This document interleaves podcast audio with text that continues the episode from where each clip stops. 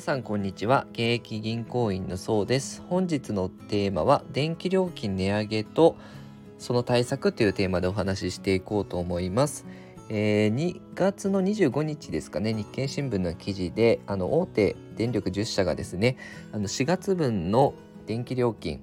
の値上げ7社がね値上げを決定したんですね。今8ヶ月連続で上がってきてるんですけど、まあ、その背景としてはね液化天然ガスだったり石炭が値上がりしてるのであの電気料金もねあの燃料価格に応じてこう、えー、価格が変わっていくのでそれで値上げが決まったんですけど、まあ、北陸電力と関西電力とあと中国電力は、えー、そのまま据え置きなんですがそれ以外の7社ですね一斉に値上げを決めましたよと。じゃあどのぐらいあの標準的な家庭で料金が変わるのかっていうと3月比で見ると、まあ、中部電力でいうと127円増なんですよね。で東京電力でいうと115円増1ヶ月あたりの料金ね。で東北電力で見ると98円の増なんですけどそれに加えてあとガスもね値上がりするので、まあ、あの資源価格がねあの高騰してくると電気料金の方もあの私たちの方にねじわじわと影響が受けますよと。電気ってあの皆さんに関わることだと思うので電気使わないっていう人いないと思うんですけどどうしても収入がね変わらないとしたら電気料金が値上がりしてくると自分の使えるお金ってじわじわ減ってきてしまうと思うので事前にあ上がるんだなじゃあどうしたらいいかなっていう経済を学んでおくとそうやって対策が取れるのでぜひぜひこれからもねあの気にするようにしていただければと思います。でその対策ね私は考えてみたんですけどまず一つは省エネ家電に切り替えっていうのは対策になるかなっていうとこですね。ただ省エネ家電に切り替えるっていうのもお金がかかってしまうので、まあ、そこはねお金に余裕が出た時ですね。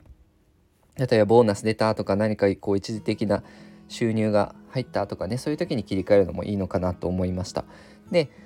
まずお金をかけずにじゃあ個人ができる方法で節電っていう方法があるんですけどどういうことができるかなっていうのをいろいろ調べてみました。まずえっと家庭で何にお金、えー、電力ですね。電気家庭の消費電力で何が一番割合が多いかっていうと、えー、これごめんなさい。2009年のデータではあるんですが電気冷蔵庫っていうのが1位で14.2%大きく電気を食ってるんですよね。で、えー、その次に照明器具が13.4%、まあ、電気油とかですよね。でその次が8.9でテレビなんですよね。でその次がエアコンで7.4%この順番であの電気の量を大きく食ってますよと。でもし省エネ家電に切り替える場合は冷蔵庫とか照明器具とかその辺あとテレビとかねその辺を優先的に変えていくとやっぱ電気料金削減効果出るんだろうなっていうところとあとその冷蔵庫もまあこう開けっぱなしにしないでこまめに閉めたりとか照明器具電球とかもまあ使ってないところ廊下とかね使ってないところはこまめにスイッチオフするとかそういった心がけでだいぶ変わってくるのかなと。であとテレビのところも面白かったんですけどあの待機電力ってありますよね。待機時の消費電力。使用してない時に電力が消費されてしまう。あのプラグ挿してるだけであの電気代ってかかっちゃうんですけどそれを抜くだけでどのぐらいの効果があるかっていうと家電製品の待機時の消費電力を全て削減できた場合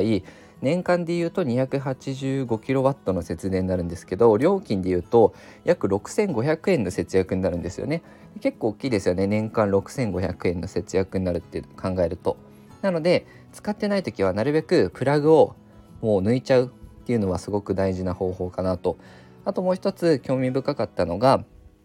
エアコンのフィルターの掃除ってこまめにしといた方がいいですよっていうものなんですけどフィルターがこう詰まってるとエアコンの冷暖房の効果って下がってしまうんですよね。で無駄な電気をその分使ってしまうので冷房時であの2週間に1度フィルター掃除をするだけで冷房時でいうと約4%で暖房時でいうと約6%の消費電力の削減になるみたいなんですねなので掃除することによって節約につながるとなので掃除って結構ねあの単純に自分が快適に気持ちよく使うだけじゃなくてお金も貯まっちゃいますよっていういいところあるんだなってあの私も実感したんですけど是非時間ある時はねあのエアコンのフィルター掃除とかも是非是非あの節約になるのでやってみていただければなと思います。で私がえ参考にしたこう節電の節電のことがですねあのまとまっているサイトがあるのでそこのリンク貼っておきますのでよかったらあの興味ある方ぜひぜひこれから電気料金値上がりしていくので、ね、何か自分で取り入れ生活に取り入れられることないか